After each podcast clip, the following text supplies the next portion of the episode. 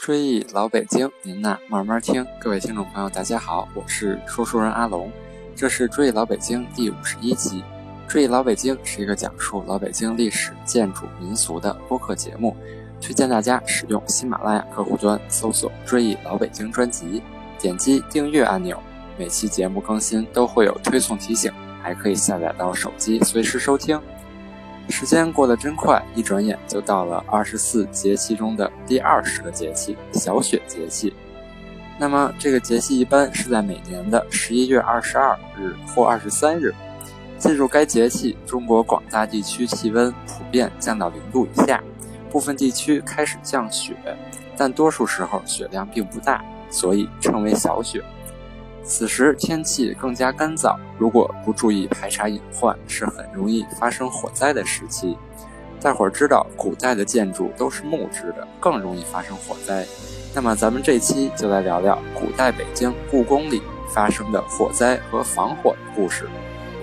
故宫也叫做紫禁城，它始建于公元一四零六年，明成祖朱棣颁诏迁都北京。下令仿照南京皇宫营建北京宫殿，它占地七十八万平米，相当于现在一百个足球场的大小，用了三十万民工，传说有房屋九千九百九十九间半。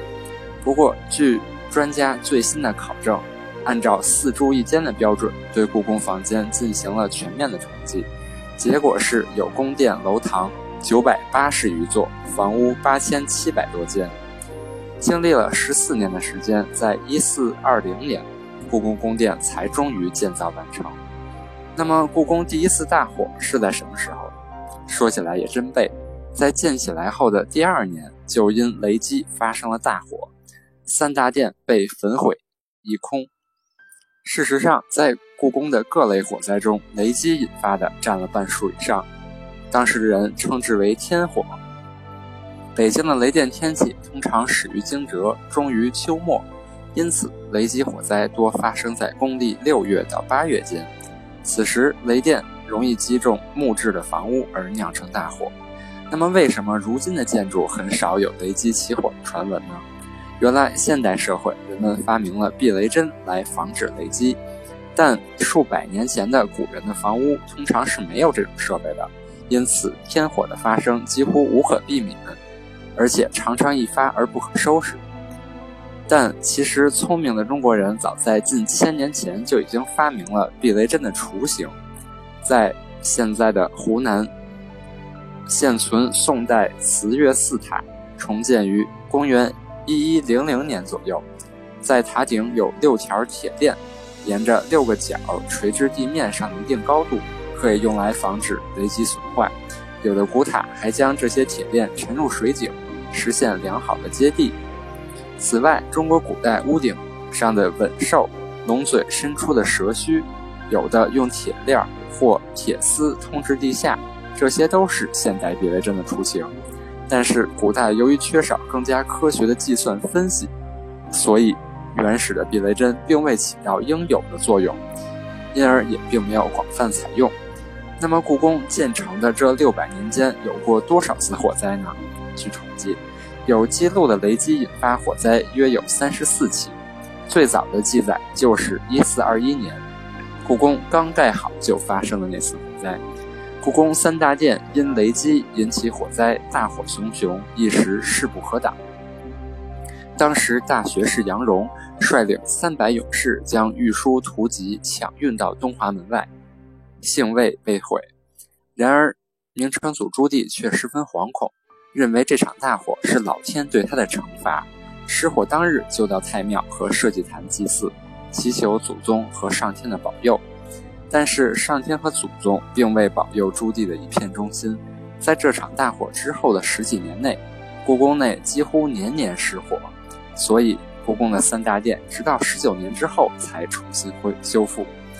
然而，这次修复之后才过了三年，也就是公元一四四三年，奉天殿，也就是如今的太和殿，又一次遭到雷击起火。幸亏这次天降倾盆大雨，将大火浇灭。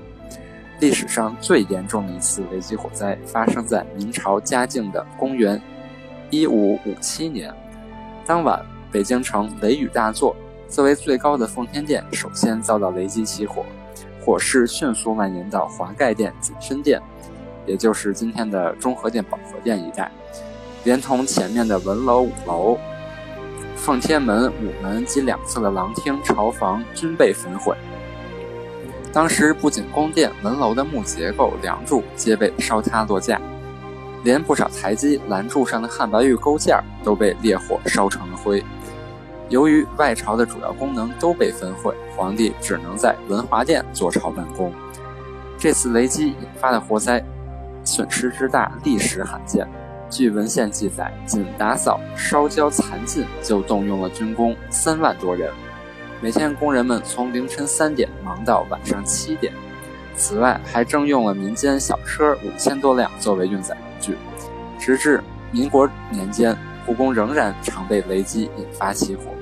在一九三八年，雷电击中景山万春亭，虽然雷击未造成万春亭整体烧毁，但损失是显而易见的。后来，故宫博物院在财政极其困难的条件下，对其进行了修复，并检讨了火灾原因，是因为当时条件有限，未能为故宫内的建筑安装避雷针。又遭雷击导致。不过，即使装了避雷针，也不能保证万无一失。近年来，仍然出现过雷击故宫的记录。例如，1987年的一天晚上，故宫内景阳宫遭雷击起火，故宫消防队迅速出击，一边控制火势，一边抢运室内文物。大火扑灭后，除景阳宫屋顶被损坏外，室内的文物均未遭毁。那么，除了天灾以外，人祸也是引发火灾，引发的火灾也不在少数。用火不慎是故宫失火的重要起因。宫中用火最多是在冬季，古代北京可没有暖气，宫里每年农历十月初一开始生炉子取暖，直到次年的二月二龙抬头才撤火，长达四个月的生火供暖季。数百个火炉、火盒，稍有不慎就会引起火灾。乾清宫是失火次数最多的地方，由于它是寝宫，生活上用火较多，起火的机会也就越多，这是可以理解的。但是有些失火却是可以避免的。据文献记载，明朝每年腊月二十四到第二年的正月十五，宫中搭起许多牌楼，张灯结彩，火树银花。紫禁城内的建筑都是以木结构为主体，在木架结构中玩弄明火，非常容易造成火灾。在一五一四年的正月，宁王给正德皇帝献了一种奇巧的花灯，并派人到宫中悬挂，一时板墙上、木柱上到处是灯，不小心走火，把乾清宫、坤宁宫烧个精光。眼看宫中失火，火光冲天。皇帝却高兴地说：“好一大棚烟火！”明嘉靖年间，皇宫内又因太监燃放烟花和用火不不慎，引起过火灾七八次之多。明清两朝按占据紫禁城的时间来算，明朝比清朝更短一些，但是火灾的次数却比明朝却比清朝多得多。这是为什么呢？原来清朝的皇帝在防火这一点上已经吸取了明朝的教训。康熙在位时间最长，一共六十一年，宫中失火的次数却最少，就是因为他非常注意防火的缘故。他对宫中防火有严格的规定，并设有专职巡检火烛的太监，对失职引起火灾的人员惩罚极为严厉。在康熙十八年，也就是一六七九年。太和殿失火，对负责失火责任的六个人均处以绞刑处死。这种严厉的刑罚一直传了下去，以后的皇帝都当作祖训遵循。而雍正皇帝在其幼年时代就耳闻太和殿失火的惨状，直到他二十岁时才重新建起金碧辉煌的太和殿。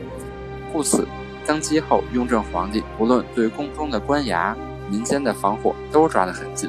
尤其是紫禁城内，曾谕令紫禁城内每年冬令禁吃火烛，还增加房屋建筑的防火设施，建立和加强了宫内的防火组织。这大概是清朝宫中失火较少的一个重要原因。既然紫禁城中有如此大的火灾隐患，发生过这么多次火灾，那有哪些防火的措施呢？首先不得不提的就是藻井，它是一种象征性的防火图案，在故宫大多数重要的宫殿中均有藻井。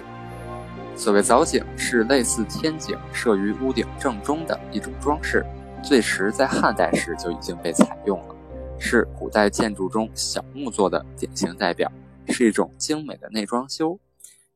因其名为藻，有海藻之意；井有水井之意，象征着水及避火。实际上，除了装饰作用外，最大的作用是寓意防火。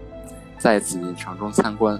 我们不难发现，几乎所有的建筑旁有大小不同的铁缸、铜缸，其中太和殿、保和殿和乾清门前还有十八口鎏金铜缸。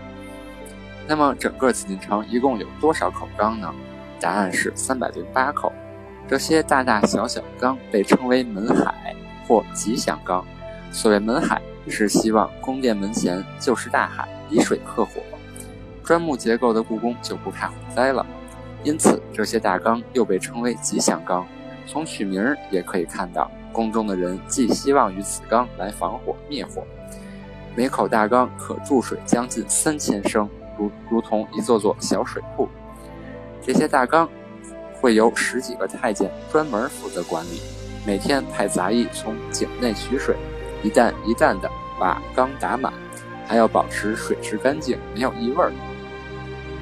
如果您仔细看，其实会发现这些大缸还是有不同等级的，按质量可分为三类：铜鎏金吉祥缸、烧骨青铜缸和铁铸大缸。第一类为铜鎏金吉祥缸，是比较贵重的。这种缸明代时数量少，到了清代开始多起来。在故宫内太和门前就陈列着这种鎏金大铜缸，每尊高约一点二米，直径一点六三米。缸的上部。表面均铭刻有大清乾隆年造的字款，大缸的两侧饰有兽面纹铺首衔环。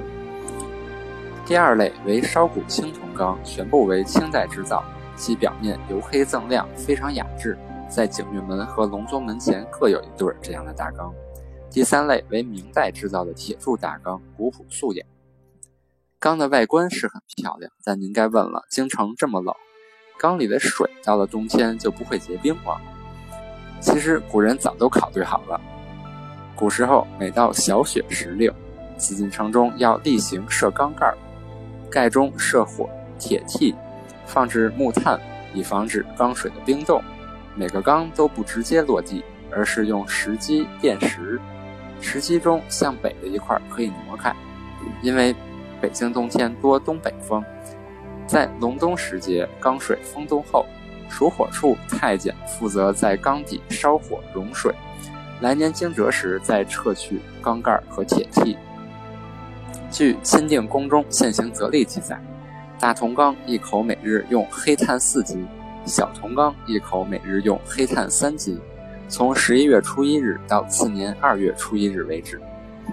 如果宫中真的遇到火灾，这些水缸顶用吗？谁来去灭火呢？其实，古代紫禁城就有一支皇家消防队。皇城内建筑木结构十分高大，单靠这些大缸储水是远远不够的，还需要有喷射水的装置。在乾清门、东华门、西华门等处，有一种专门的工具，称为机桶。本集封面就是一张机桶的文物。它是一种水人工操作的喷水灭火设备，由两根铜管套在一起，底部有许多的进水孔，里面有活塞装置。使用时把机桶放在水桶中，用力上下一撸，就把水抽了上来，再用力向下压，将水喷射出去，以达到灭火的目的。明清两代，紫禁城火灾频繁，对机筒的管理十分重视。放置的位置和数量都有严格的要求，例如在清代钦定内务府现行则例中就明确指出，紫禁城整赤火烛、乾清宫等处机筒七十架，东华门内东北筒闲房内四架，西华门内筒子和朱旗房三间内四架，西华门内附近专设有机统处，掌管机统并负责扑灭火灾。这是最初设立的专职防火机构。康熙年间因太和殿失火，康熙帝颁旨加强防火工作，设立了火班，又称机统处。据《李朝实录》记载，一七二三年征雍正时期，康熙还曾向朝鲜赠送过机统。说明当时皇宫消消防设备还是比较充裕的。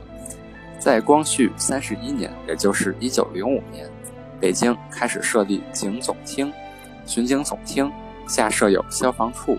此后，紫禁城外围的皇家消防队便统一划归警厅，但皇宫内部仍保留了一支百余人的消防队。